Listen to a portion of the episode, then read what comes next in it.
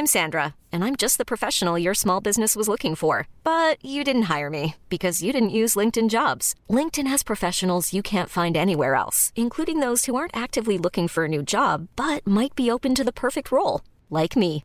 In a given month, over 70% of LinkedIn users don't visit other leading job sites. So if you're not looking on LinkedIn, you'll miss out on great candidates like Sandra. Start hiring professionals like a professional. Post your free job on linkedin.com/achieve today. Il y a l'idée que la création africaine c'est cheap parce que ça dépasse pas 20 euros, que c'est un collier de perles. Or, il y a des Rabi Kérouz en Afrique, il y a des Jacques Mus, il y a des Isabelle Marant, il y a tous ces créateurs. Cet épisode de Chiffon est rendu possible grâce à leboncoin.fr. Bonne écoute. J'avais un parrain qui pour moi était l'homme le plus chic. Je me suis dit, je veux habiller comme ça. Je me suis battu depuis deux ans pour ces robes parce que je trouve ça indécent. Je pense que l'élément principal de cette mode est la jeunesse. C'est affreux tout ça. Bonjour, je suis Valérie Tribe et je vous invite à parler chiffon. Oui, parlons de fringues, de fripes, de frusques, de nippes, de sapes. J'ai créé ce podcast pour analyser votre relation avec votre garde-robe, pour avoir votre vision sur la mode et votre lien aux vêtements. Pour ce faire, chaque semaine, j'invite à ce micro une femme ou un homme, connu ou inconnu, jeune ou moins jeune, pour qu'ils nous dévoilent leur rapport aux fringues. Allez, chiffon, sap, chiffon, chiffon, c'est parti Pour ce nouvel et dernier épisode de la saison 3, je reçois une femme de 46 ans qui a passé les 20 premières années de sa vie en Afrique de l'Ouest. Emmanuelle Courrèges est journaliste dans la presse féminine, mais l'écriture n'est pas la seule corde à son arc. Il y a deux ans, elle a créé Lago 54, une plateforme de vente et de communication pour faire connaître les créateurs africains afin de changer les regards sur ce continent. Emmanuelle Courrèges est une enfant d'Afrique et cela n'est pas sans impact sur sa vision de la mode et son rapport aux fringues. Bonjour Emmanuelle. Bonjour Valérie. Est-ce que tout est bon dans l'introduction? C'est exactement ça. Alors tu as grandi entre le Sénégal, le Cameroun et la Côte d'Ivoire. Peux-tu nous parler de cette enfance en Afrique Euh, oui. Tu es née là-bas? Je suis née au Cameroun. Alors, pour être tout à fait exact, mes parents vivaient au Cameroun et ma mère est rentrée accoucher à Paris, comme ça tu sais tout. et, et donc, je suis arrivée en- au Cameroun, à Yaoundé, j'avais un mois. Et donc, jusqu'à l'âge de 20 ans, j'ai d'abord vécu au Cameroun, ensuite au Sénégal et ensuite en Côte d'Ivoire, à Abidjan, où j'ai passé mon adolescence. Et, euh, et voilà. Et donc, oui, ça a eu un impact. Ton papa travaille dans la, dans la culture, c'est ça? C'est ça. Mon père dirigeait les centres culturels français à l'époque où c'était encore de véritables instituts, euh, enfin de, des instituts culturels, c'est-à-dire où il y avait euh, le, propos de ces centres, c'est vraiment de véhiculer la culture française dans ces pays. Euh, donc un jour on recevait l'Opéra de Paris, la semaine d'après c'était Yves Coppens qui venait donner une conférence, ensuite c'était Jean-Michel Basquiat, ensuite c'était Luc Besson qui venait présenter son premier film, etc. Donc j'ai baigné dans un milieu euh, très culturel pendant, euh, pendant Et toutes toi, ces années. toute petite fille, tu regardais ces... Tu, tu les as Oui, rencontrés ben, je les ai rencontrés, mais tu sais, je vais être très honnête avec toi. euh, quand les gens me disent Ah là là, mais t'as rencontré Basquiat? Oui, j'ai rencontré Basquiat, mais j'avais 13 ans et, et j'en avais juste rien à faire. C'était le cadet de mes soucis. Et surtout, je me souviens juste d'une chose mon père voulait absolument. Mes parents l'ont emmené dans un village, Lacus, sur Pilotis, pour lui faire découvrir un peu l'Afrique. Il était avec sa petite copine de l'époque, Jennifer. Et, et mon père me disait on va Il faut- tout savoir. Ouais, il me disait, il faut absolument que tu viennes, ça va te permettre de, comment on dit, de improver, de, d'exercer ton anglais. Donc autant te dire que aller passer deux heures ou trois heures avec Basquiat, pour moi c'était ça, c'était parler anglais, ça me saoulait.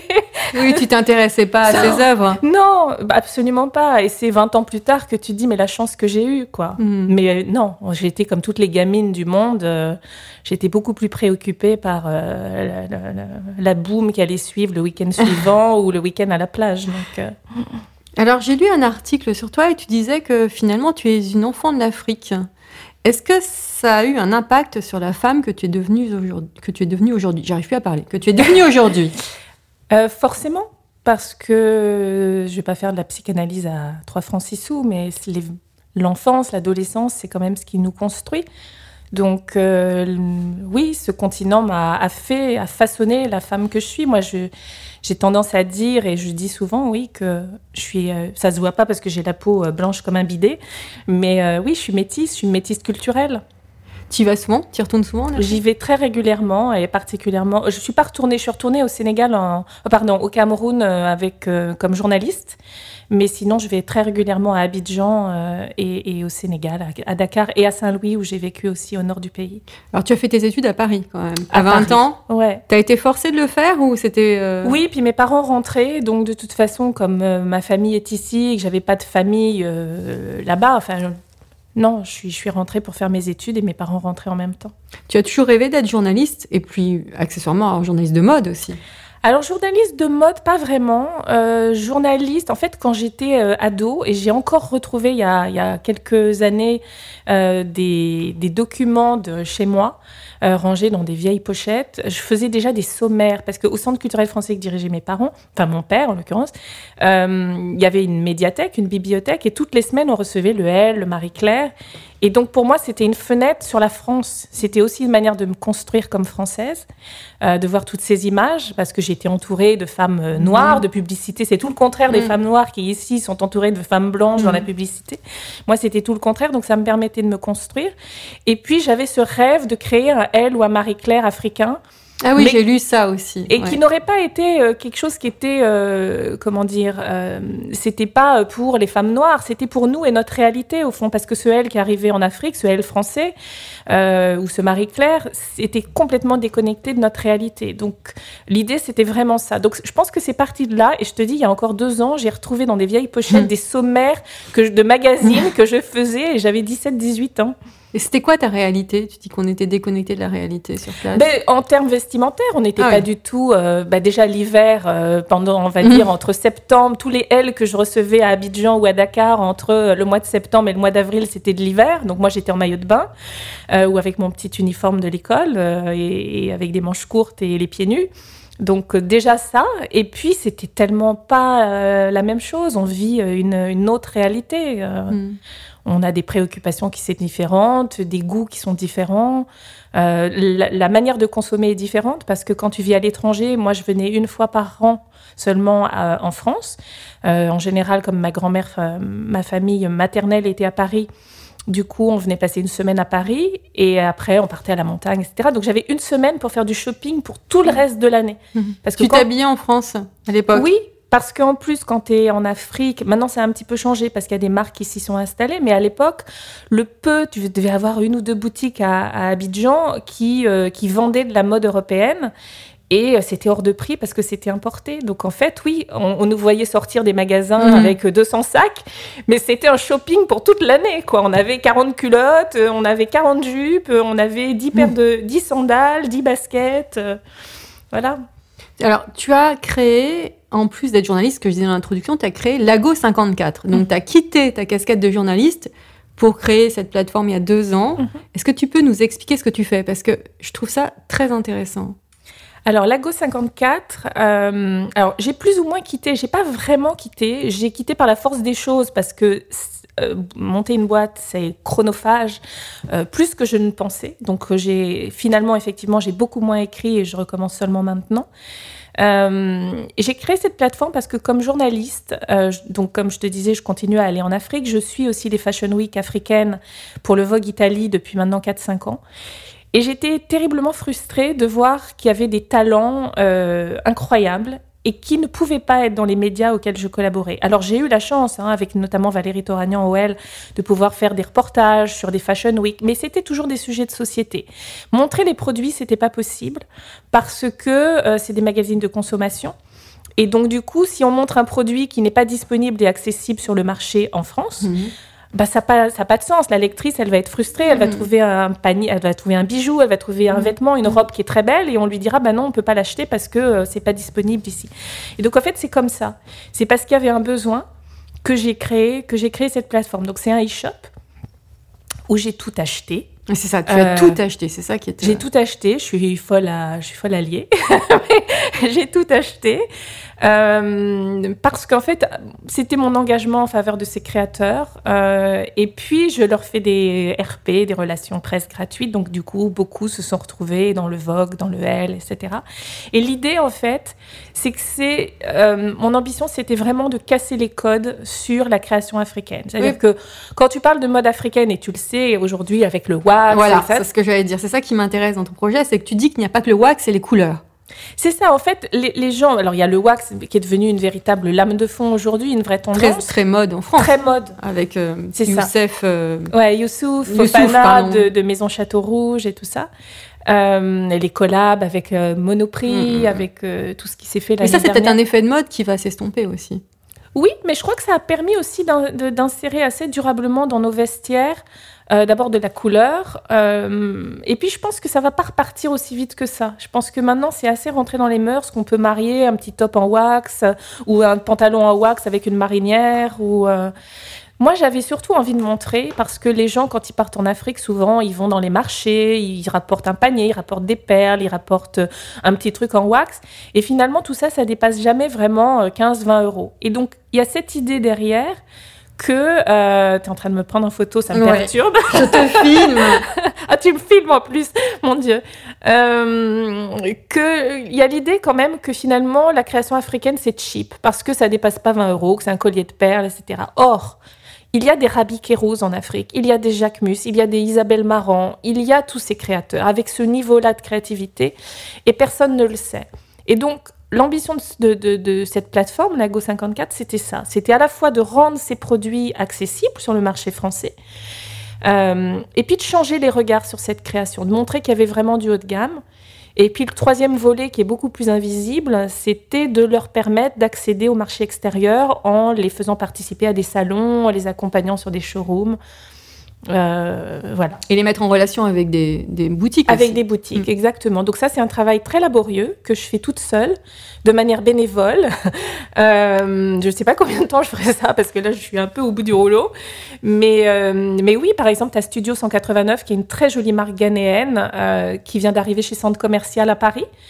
Euh, tu as Pichuli qui fait des bijoux, des plastrons en Afrique du Sud, qui est une marque totalement éthique, qui est arrivée dans une quinzaine de boutiques en France et en Europe, euh, qui va arriver à la boutique du musée des Arts Déco, du musée du Quai Branly. Donc il y a quand même de bons résultats, ce qui Mhm. montre que la sélection est assez qualitative. Il y a une vraie demande. Il y a une vraie demande, il y a une vraie curiosité, et puis comme les, quand les produits sont beaux, on se fout un peu de l'origine, quoi. Mhm. C'est juste beau. D'ailleurs, tu m'as ramené une paire de sandales et un très joli panier. Parle-moi de ces sandales, elles viennent d'Afrique du Sud. Oui, elles viennent d'Afrique du Sud. Alors en fait, euh, moi je dis Shabadabada pour les Zizim Badada parce que ça s'appelle des Zizim Badada et c'est la sandale traditionnelle zoulou. Et ça me permet justement, tu, tu me permets de dire quelque chose d'important pour moi, c'est que euh, euh, ce que je défends, c'est des marques, c'est des labels, c'est pas des artisans. Eux-mêmes travaillent avec des artisans, mais eux, c'est des marques. Et souvent, on a l'impression qu'en Afrique, il y a que, Que des des artisans. artisans, oui. Et il y a des labels. Et, c'est ça que je défends. Donc ce type qui s'appelle, la marque s'appelle Ifele, euh, lui s'appelle Régis Zaba. C'est un Sud-Africain qui vit à Durban et qui a retravaillé le modèle traditionnel de la sandale Zulu pour en faire un produit mode. Et donc euh, voilà, donc c'est que des éditions limitées. D'ailleurs sur le site il y a que ça, c'est que des petites, euh, des toutes petites séries. Ce qui permet aussi, moi c'est un peu mon positionnement, c'est que c'est un peu pour des filles qui aiment la mode et qui aiment pas. Tu vois, c'est quand euh, comment s'appelle cette boutique Gang of euh, Early Birds Mhm. qui ne vend euh, que des marques qui sont pas encore vendues ici, un peu pour des gens. C'est pour les filles qui aiment se démarquer un petit peu. C'est exactement. C'est le contraire d'Instagram, en fait, où tout le monde est habillé pareil. Quel est ton style aujourd'hui? Oh mon dieu, euh, j'ai pas de style. Tu sais, tout à l'heure j'ai dit métisse et je pense que c'est un peu ça. Euh, alors est-ce que ça vient de mon histoire? J'en sais rien, mais je, je mélange beaucoup de choses. Je peux passer d'un truc très monochrome à un truc très mélangé. Euh, J'aime beaucoup les imprimer. Tu vois, par exemple, j'adore les pois. Euh, j'ai une robe bleu marine avec des pois blancs que j'adore, avec des manches ballons. Je viens de m'acheter un petit top euh, d'une marque australienne que j'adore, avec euh, qui est blanc cassé avec des petits pois noirs. J'adore ça. Mais après, je peux et que je vais, je peux me mélanger avec des rayures, que je peux mélanger. Donc, j'ai pas peur de ça. Mhm. Mais après, tu vois, j'ai acheté la même robe que toi, grâce à toi, La le robe même rouge, jour. euh, La robe- Zara. la robe tangerine Zara que j'ai acheté euh, illico euh, presto le même jour. Tu Euh, voilà. Tu as toujours eu ce style? Tu l'as ou, ou tu t'es affirmé avec l'âge? Non, je me suis affirmée, mais je crois surtout que je me suis offert un peu de liberté parce que quand tu rentres d'Afrique, ça, ça va te faire rire, c'est que moi, à l'é- à l'école, j'avais un uniforme. À l'école primaire, j'étais en petit Vichy bleu marine et blanc, et ensuite jupe bleu marine et, et, et, le, un haut blanc. Alors nous, on mettait des sarouels, on rusait avec, avec l'école, on négociait pour pouvoir mettre des sarouels d'hommes africains, bleu marine et non pas des jupes. Donc déjà, on, avait un peu plus de coolitude dans les pattes. Et, hum, et, quand je suis rentrée, quand je suis arrivée en France, euh, j'ai dit à ma mère, donc comme je t'ai dit, je lisais le L, etc. Et pour moi, fallait que je m'affirme comme française. J'étais, je débarquais mmh. dans un pays que je ne connaissais pas. J'emportais la nationalité, mais j'avais jamais foutu les pieds, sauf, euh, sauf l'été, une semaine par an, euh, etc. Donc, il fallait que je devienne française. Et c'est passé par le vêtement. Et j'ai dit à ma mère, il faut qu'on aille chez Agnès B. Parce ah, que c'était. Elle incarnait. Euh, mais c'est ça, fin des années 80, tu avais toutes les semaines, tu avais le petit gilet à pression, tu avais les t-shirts blancs un peu en mm. euh, avec écrit Agnès B en noir. Et donc, je me suis acheté des uniformes Agnès B. Je suis passée de mon uniforme de mm. l'école à mon uniforme de parisienne, mais qui n'était pas moi. Et aujourd'hui, mais jamais. Pourquoi ce n'était pas toi?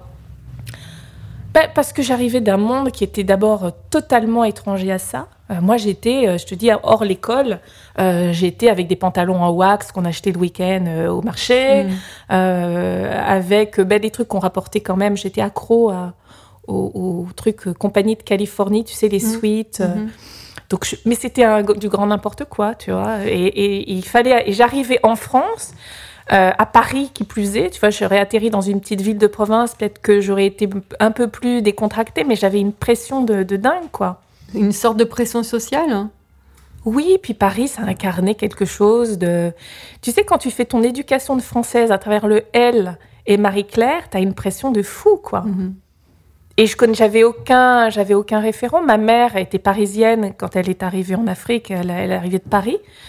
Et euh, tu verrais des photos de ma mère débarquant en Afrique, euh, les, premières photos d'elle. Elle est avec un sac Hermès en brousse et avec un, avec, avec un Kelly et avec un, foulard Hermès autour du poignet. C'est ridicule. et du coup, j'avais une énorme pression. J'avais ma mère qui, qui incarnait la parisienne, quoi. Mhm. Donc il fallait moi aussi que j'incarne un petit bout de Paris. Justement, as une, tu me parles de ta famille. Est-ce qu'il y avait une tradition vestimentaire familiale chez toi ou alors, euh, ou pas du tout? Est-ce que ta euh, maman, si chic, euh, t'a imposé des codes? Non. Pas du tout. Non, non. Je pense et puis d'ailleurs ma mère s'est beaucoup métissée aussi au contact de l'Afrique. C'est une c'est une collectionneuse de perles. Elle fait plein de bijoux avec des trucs ethniques. Euh, et elle a beaucoup mélangé. Je pense que ce que je suis aujourd'hui, même si on n'a pas du tout les mêmes, le même style, mais lui ressemble davantage dans l'esprit. Mhm. C'est-à-dire que elle est assez libre de faire. Enfin, elle a pu mettre des, des des choses qui n'allaient pas forcément ensemble, qui n'étaient pas mm. attendues en tout mm. cas, et j'ai gagné cette, un peu cette liberté-là. Quel est le meilleur conseil que l'on ait pu te donner au niveau look? Mon Dieu. oui, il n'y en a peut-être pas, Romain. La colle, non. Écoute, j'ai pas souvenir de ça. Euh... J'ai pas souvenir de ça. Non. Tu t'es fait toute seule. oui, comment, je sais pas. comment choisis-tu tes tenues le matin? Alors, je l'ai choisi la veille. Toujours? Oui, enfin, si c'est important, oui, je vais les choisir la veille. Euh, et puis, si j'ai pas des rendez-vous, tu vois, comme je suis journaliste ou avec l'AGO 54, je travaille beaucoup chez moi. Euh, si je dois sortir dans le quartier, euh, c'est même d'ailleurs un truc assez honteux, c'est que c'était, je suis assez monomaniaque. Et je suis monomaniaque dans plein de trucs. Il faut tu vois, par exemple, en musique, si j'écoute un jour un truc qui me plaît, je peux l'écouter d'affilée pendant six mois. Ah, moi aussi. Oui. Voilà. Et en mode, c'est un peu pareil. Et l'année dernière, je me suis acheté, j'adore les imprimés euh, léopards, les trucs euh, d'animaux. Tu vois, les, les zèbres, le léopard, panthère, etc. Et l'année dernière, je me suis acheté chez Overstory une jupe plissée euh, léopard. Je pense que dans mon quartier, on doit penser que je n'ai qu'une jupe. je l'ai portée tout l'hiver. Donc tu vois, je, euh, tu me demandes comment je prépare mon look. Quand j'ai un truc en lequel j'ai confiance, que j'aime, qui me va, dans lequel je me sens bien, je peux le porter tous les jours, je m'en fiche. justement, quelle relation entretiens-tu avec ton dressing? Tu en es fier ou euh, il t'indiffère ou alors euh, voilà ouais, ça m'indiffère. J'ai pas, pas une pièce. Euh, t'es pas une obsédée par, t'es pas obsédée par la mode en fait. Non, je suis pas du tout obsédée par la mode. Tu me parlais du regard des autres. Est-ce que c'est le regard des autres te pèse? Est-ce que ça peut te, si on te fait une remarque, non, non, moi j'aime pas du tout comment t'es habillée, j'aime pas du tout ta jupe panthère. Non, mais ça te fait rire ou euh, Bah, ça- ouais, non, ça, je m'en fiche royalement. Et puis, non, non, non, vraiment, ça, je m'en fiche. euh, Non, ça, je m'en fiche vraiment. Est-ce que cela t'arrive quand même de te prendre la tête pour t'habiller? Justement, t'as un événement, t'as... Ouais, oui, si, bien sûr. Après, euh, tu sais, le fait d'avoir vécu en Afrique fait qu'il y a encore quelques années, je savais pas. C'est surtout l'hiver. L'été, ça va. Euh, L'hiver, je sais pas m'habiller. Mais ça, c'est un truc d'enfant d'Afrique, tu vois. Euh, mettre des collants, quand je suis arrivée, j'ai mis, je crois, 10 ans à comprendre comment ça marchait sous un pantalon. Euh, j'ai découvert les doudounes vraiment chaudes il y a 4 ans et j'ai engueulé tout le monde en disant Mais pourquoi ça fait 20 ans que j'ai froid Euh, Donc, euh, non, l'hiver, c'est plus compliqué. Mhm. L'hiver, c'est plus compliqué. Oh, pour tout le monde, je crois. L'hiver, c'est toujours plus difficile d'être élégant.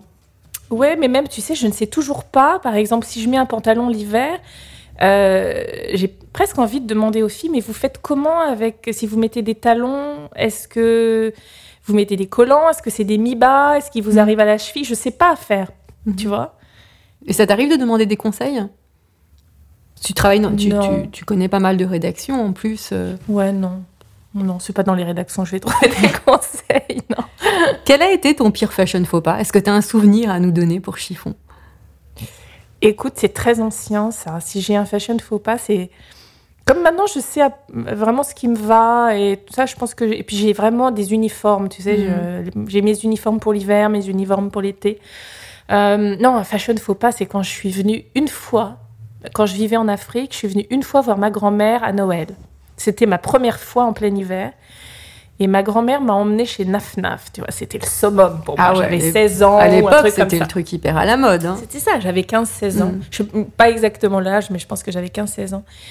Et elle a, elle a voulu que je m'habille pour Noël. Et ben j'ai fait les choses en grand. Je me suis habillée comme un sapin de Noël. Et j'ai acheté un truc que j'ai retrouvé il y a pas longtemps, que j'ai jeté immédiatement, une espèce de top en stretch, euh, en manchure bateau, euh, pas en manchure bateau, en colure euh, décolleté bateau, qui reproduisait, tu sais, les dessins un peu Hermès avec les trucs Mm, euh, d'équitation, euh, etc. C'était juste immonde.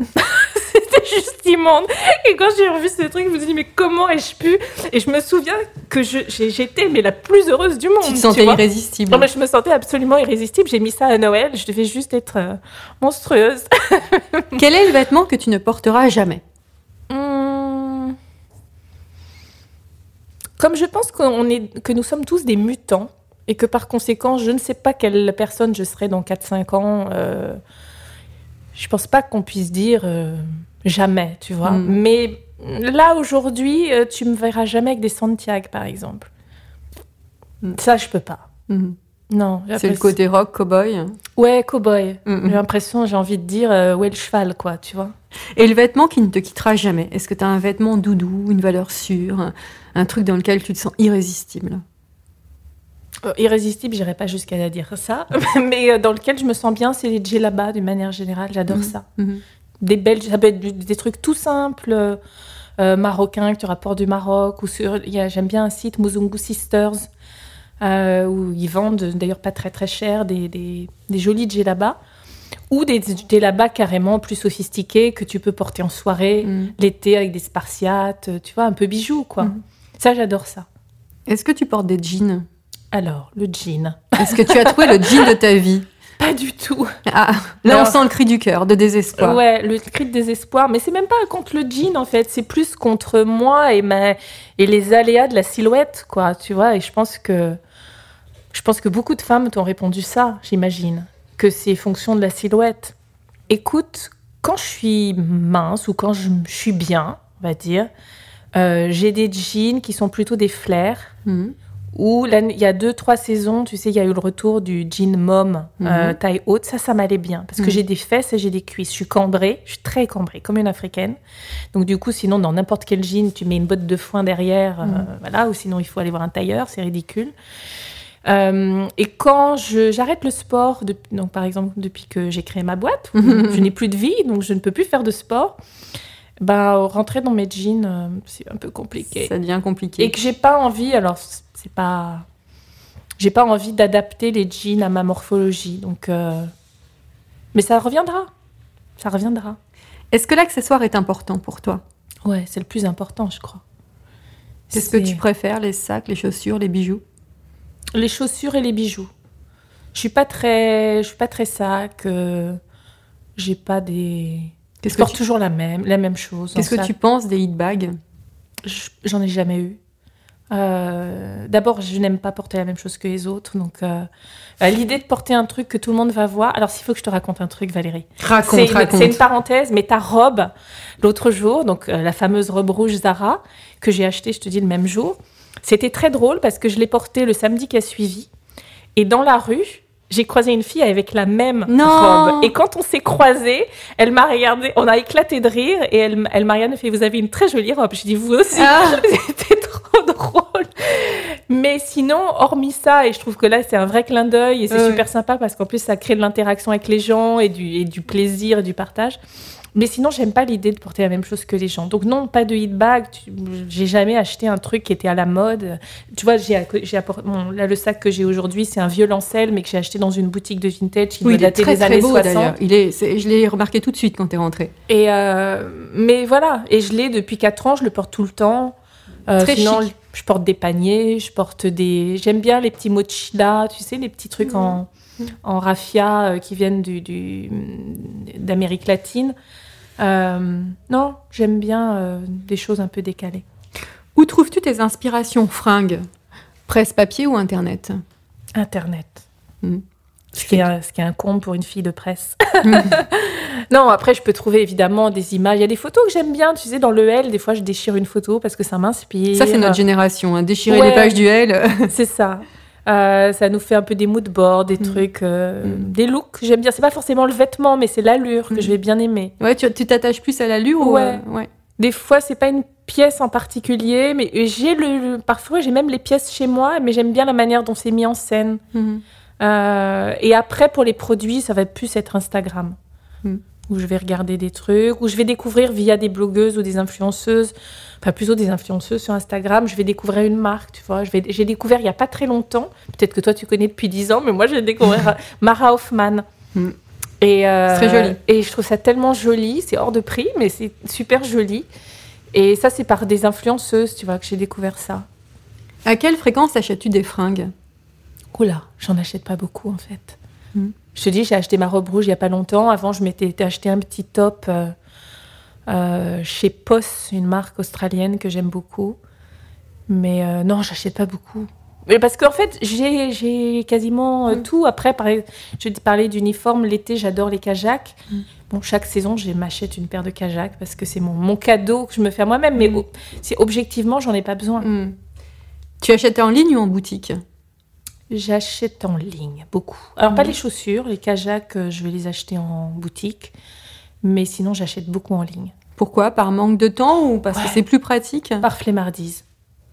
Quels sont tes spots fringues?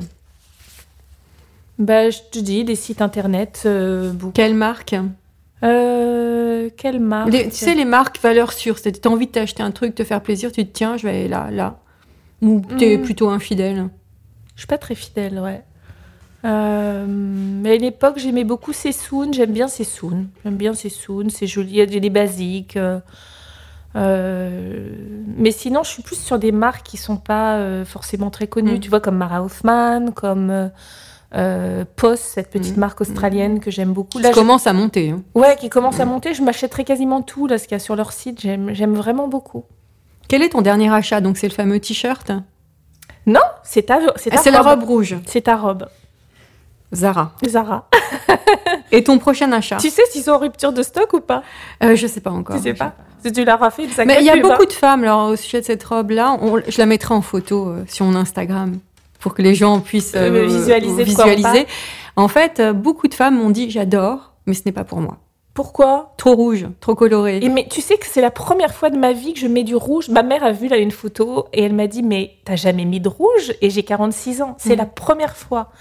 Parce que j'ai une peau super blanche, je te dis blanche comme un bidet, tu vois, Ah, je mais ça va à pas. tout le monde, cette couleur. Et Mm. ouais, et en plus elle a un rouge avec un poil, une pincée d'oranger. Ouais. Donc c'est pour ça que je dis un peu tangerine. Et finalement, bah, ça marche très bien. Et je sais pas si tu as vu le mannequin Zara qui porte la robe. C'est une, une femme qui a la peau une black, Ouais. qui, enfin une africaine, Ouais. Euh, qui a la peau très très très noire. Elle est magnifique. Ouais, comme quoi le spectre est large, ça va Et- à tout le monde. Exactement, c'est ce que je dis. Donc il faut oser. Tu vois, j'ai jamais mis de rouge, j'ai osé parce que la forme, le truc sur toi tombait super bien. Et tu vois, la preuve, toi et moi, on n'a pas du tout la même silhouette. Moi, ça me va aussi très bien. Ça va à tout le Ça monde. va à tout le monde. Ouais. Et justement, un conseil mode, je fais une petite parenthèse. Si quelqu'un, une femme te dit oui, je trouve pas mon style, qu'est-ce que tu as envie de lui dire? Oser? Oui. Ouais, essayer de jouer avec les accessoires. euh, au moins, si elle ose pas, qu'avec les accessoires, des trucs qui, qui je sais pas, ça peut être des trucs de famille, des trucs qu'elle a rapportés de voyage, des trucs qui lui, qui lui parlent, qui lui ressemblent. Mhm. Même sur un t-shirt blanc et un pantalon noir, tu vois, qu'elle commence à jouer avec ça. Mais même sur un t-shirt blanc, on peut mettre un- une broche, on peut Une mettre broche, un, un, gros collier. euh, quelque chose qui la, qui la raconte. Est-ce que tu as quand même une fringue de tes rêves?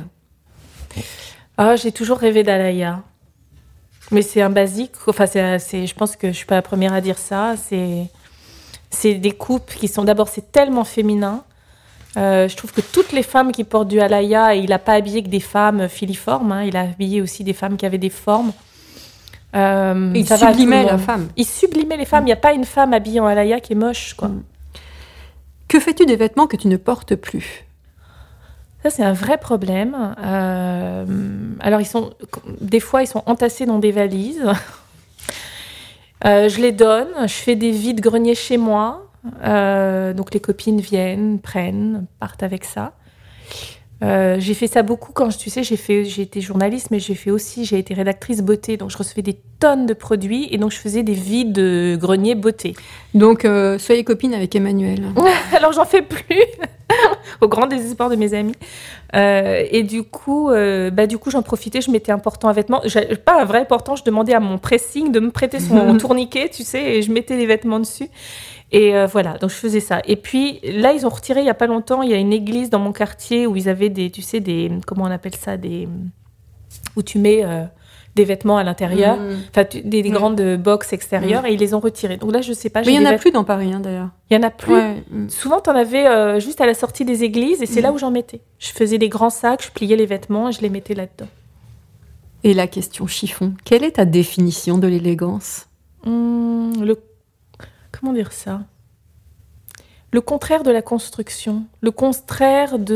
euh, Du truc trop pensé, le contraire du je veux raconter une histoire qui n'est pas moi, je veux créer un effet, et- mais c'est pas moi, et tu vois C'est Euh, l'effortless, en fait. Ouais, c'est ça. C'est un peu le less is more aussi. C'est un peu ça. Le truc qui, qui est. L'élégance, ce serait le truc qui est pas trop pensé, quoi. Et une fille que j'adore, c'est euh, c'est Lorraine Newton, qui pour moi est un peu l'incarnation de ça, tu vois. Qui va se mettre un tailleur pantalon d'homme euh, avec des tongs, euh, qui va euh, se mettre une robe de soirée avec des baskets, qui... le truc facile, mais qui lui ressemble. Toi, tu le ferais Pantalon d'homme Enfin, tailleur pantalon homme. Oh là là, j'ai du mal C'est le, le dernier épisode de toute la saison. Le tailleur pantalon classique d'homme avec des tongs, est-ce que tu le ferais Ouais, avec des tongs bijoux, tu vois, euh, pas euh, forcément des Havaianas, quoi. Mm. Ah, c'est très confortable. Mais c'est super confortable, ou alors des dorés, ou alors des trucs euh, euh, que j'aurais un peu customisés, ou... mais j'aime bien l'idée des tongs un peu bijoux, tu vois, des... Ouais. Alors, pour finir, tu n'as le droit qu'à une seule réponse.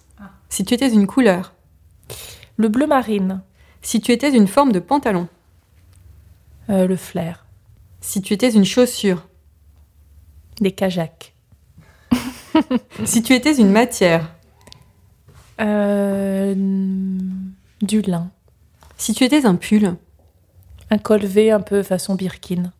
si tu étais un sous-vêtement, Euh, Qu'est-ce que je serais? Je sais pas, j'aime bien la, la- Je peux te dire une marque ou Bien pas? sûr, bien sûr. J'aime bien la marque de lingerie euh, Badine. J'aime Mhm. bien, elle fait des petits, euh, des petits soutiens-gorge qui sont super jolis. Ouais, c'est très joli. Maillot de bain, une pièce ou deux pièces Deux pièces. Je profite du fait que j'ai encore le ventre plat. Si tu étais un créateur hein, ou une créatrice, Oh là là, mon Dieu. tu nous parlais d'Alaya tout à l'heure. Ouais, ben Laïa. Si tu étais une héroïne, Une héroïne. qui est ton héroïne? Hmm. Quand j'étais euh, ado, j'étais fascinée, passionnée par euh, Sarah Bernard. Euh, parce que la liberté, parce que... euh, Ouais, parce que la liberté. J'aime bien les femmes qui sont libres. Merci Emmanuel. Merci à toi surtout. Je tiens à remercier aussi les partenaires de cet épisode, Le Bon Coin ainsi que le magazine Gradia. Et comme c'est le dernier épisode de la saison, je tiens à vous remercier, vous chers auditeurs, pour votre écoute et votre fidélité. Je vous souhaite un très bel été. Rendez-vous en septembre prochain pour de nouvelles aventures. Et n'oubliez pas, ne vous prenez pas la tête avec vos fringues et portez-vous bien.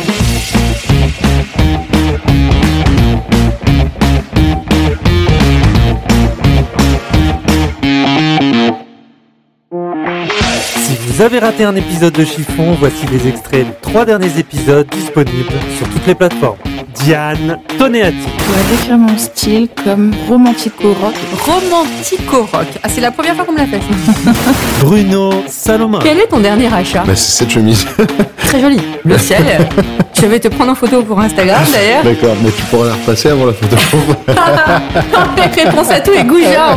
Valérie Tribe, interrogée par Pauline Grisoni. Je trouve que l'accessoire finit une tenue. Un joli sac, mais joli sac ne veut pas dire cher. Dire porter un panier en hiver, un filet aussi, j'adore les filets. Ça, c'est la fille au détail. J'adorerais qu'on dise ça de moi. Ouais, c'est la fille au détail.